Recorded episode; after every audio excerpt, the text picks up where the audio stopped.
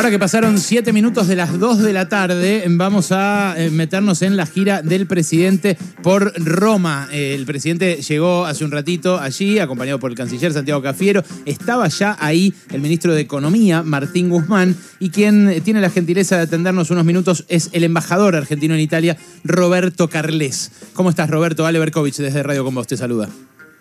¿Qué tal, Ale? ¿Cómo estás? Buenas tardes. Bien, gracias por atendernos. Contame, eh, ¿qué agenda tiene confirmada el presidente? ¿Se va a ver eh, nomás con Cristalina Georgieva, la jefa del fondo? Sí, hay una reunión prevista mañana por la tarde, a las 5 de la tarde, hora italiana, en la embajada. Bien, ¿y con el Papa? ¿Qué onda?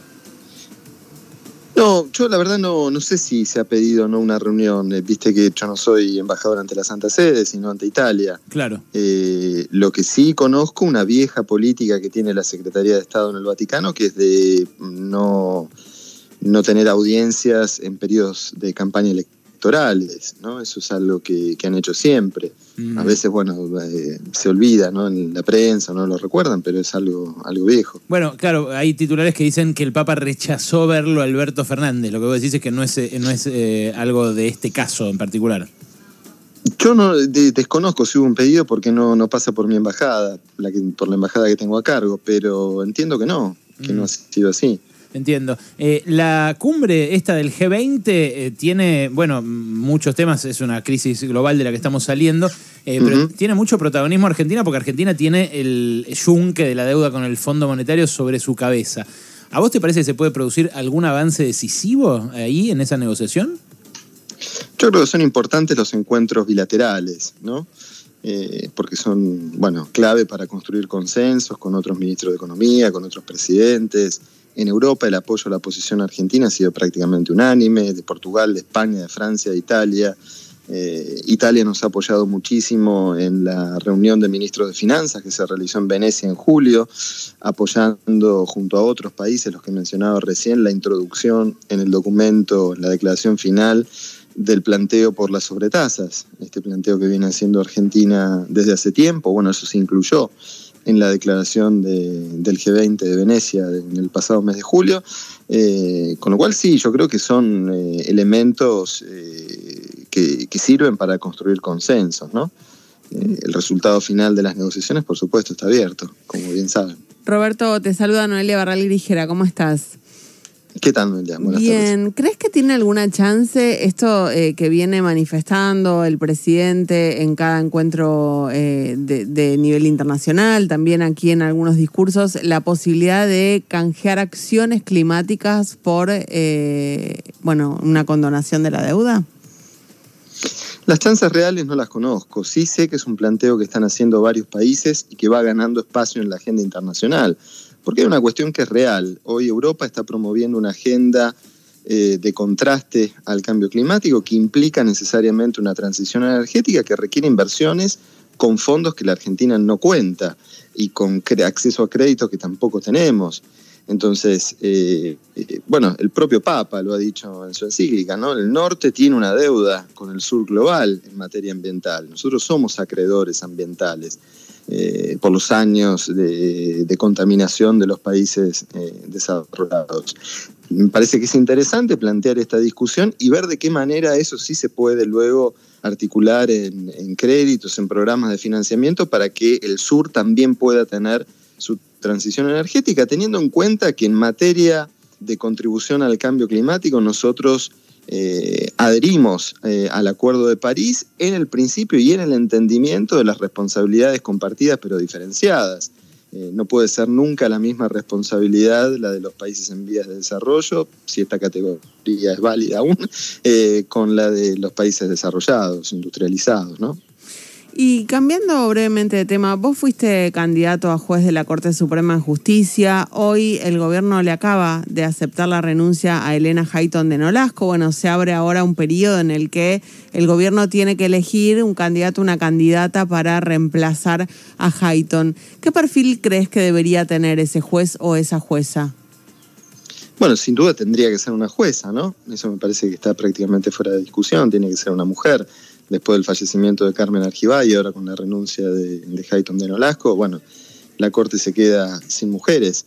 me parece que es importante el compromiso con los derechos humanos, el compromiso eh, con la agenda de género, con las reformas que requiere también el Poder Judicial, sobre todo en materia eh, que si bien no son resorte exclusivo de la Corte, la Corte es un actor relevante en la discusión, por eso es importante que haya un compromiso en materia de acceso a la justicia también, ¿no? de, igualdad de género en el Poder Judicial. ¿Y se te ocurre, eh, alguien, ¿se te ocurre algún nombre con, con ese perfil? Yo, la verdad, no voy a dar nombres. Se me ocurren varios. Eh, creo que hay, hay muchos nombres, hay mujeres también con muchísima experiencia en las distintas ramas del derecho, eh, sobre todo en el derecho privado, en el derecho público. Se me ocurren varias, eh, pero prefiero no, no, tirar ningún nombre. Pero sí, hay opciones. Está bien. Y, crees que el gobierno va a poder designar eh, una reemplazante de Hayton en un escenario político realmente polarizado? Entiendo que lo, a ver, lo tiene que proponer porque es eh, el mandato constitucional, producir una vacante, el gobierno va a tener que proponer un candidato, tiene una candidata, tiene tiempo para hacerlo, eh, se tendrá que cumplir el procedimiento que establece el decreto 2, 222 de 2003, por el cual Néstor Kirchner autolimitó sus facultades, estableciendo un proceso de designación mucho más eh, auditado por la ciudadanía y también por el propio Congreso. Eh, el problema es eh, el requisito de los dos tercios, que está muy bien pensado, fue una buena incorporación de nuestra Constitución del 94, pero que se tiene que utilizar con responsabilidad política, es decir, los dos tercios tienen que servir para que todo el arco político pueda controlar a los candidatos y a las candidatas, que no haya gente inidónea para el cargo y que pase, como ha ocurrido décadas atrás. Eh, lo que no puede ser es un, elemento para impedir y para sabotear eh, todo tipo de candidatura. ¿no? Yo recuerdo cuando me tocó a mí, la oposición había hecho un acuerdo tres meses antes de que me propusieran como candidato, en el que habían dicho no le vamos a votar ningún candidato ni candidata a este gobierno. Bueno, esa, esa actitud no es constructiva, es, viene ya desde hace varios años y es algo que tiene que cambiar. Estamos hablando con Roberto Carles. Roberto Carles es el embajador argentino en Roma y acaba de recibir al presidente. ¿Dónde está el presidente en este momento, Roberto? Está en el hotel. ¿Y prepara alguna reunión para hoy? ¿Qué hora es ahora en Italia? No, no, acá ya son más de las siete y, cuarto. Claro, ya es mañana. Toda la agenda es mañana. Sí, sí. Eh, mañana y el domingo. Ok, mañana. ¿Y con Georgieva cuándo se ve? Mañana por la tarde. Bien. Eh, contame una última. Vos, eh, cuando, cuando llegaste a Italia, eh, bueno, antes de que te dieran las credenciales y demás, ¿dijiste algo sobre la actualidad italiana? ¿Tuviste alguna, alguna oportunidad de opinar sobre qué estaba pasando ahí en el país? No, no es habitual que un embajador opine sobre lo que ocurre en un país y ya sé en qué estás pensando. ¿Qué te pareció escucharlo a, Mark Stanley comparar a la Argentina con un colectivo turístico al que no le andan las ruedas? Bueno, hay que decir algo también. Dijo muchas cosas, ¿no? Eh, eh, lo que está ocurriendo también hace mucho tiempo con los medios en general, no solamente en nuestro país, ¿no? es que según orientaciones se levanta una parte u otra del discurso. Ah, bueno, bueno, el rol de los medios, ya lo discutimos mucho, el rol de los medios, me parece que... no, no estoy, no estoy responsabilizando a los medios, lo que digo es, hubo una de cal y una de arena, ¿no? Y hubo medios que levantaron la de cal y hubo medios que levantaron la de arena. Eh, yo preferiría que ese tipo de opiniones no se vertieran. Me parece interesante que un candidato eh, a embajador eh, exprese el conocimiento que tiene de ese país, sobre todo pensando que era en una audiencia de aprobación, ¿no? No, pero él no, expresó su conocimiento, planteó las exigencias que le va a hacer a la Argentina, por ejemplo, respecto del alineamiento con China, respecto de la relación con China, eh, respecto del uso de la tecnología 5G provista por determinada compañía o determinada otra. habló de que no hay plan económico y deslizó una ironía de ahora dicen que viene uno. ¿Eso te parece apropiado? Eso es preferible que no ocurra, preferible que no ocurra. Eh, eso, bueno, en otra oportunidad ha habido otro caso también, ¿no? De, otro candidato en su momento que había dicho que quería contribuir a la reforma judicial en la Argentina, ¿no? Eh, bueno, esas cosas eh, no están bien, no están bien. ¿Y por qué? Es un tipo de injerencia. ¿Por qué un embajador de un país como Argentina, como sos vos, no lo hace y un embajador de Estados Unidos lo hace? Bueno, yo creo que hay una cuestión también de respeto, ¿no? eh, de respeto a la función, de respeto al país al que uno va destinado y también son actitudes eh, distintas, ¿no?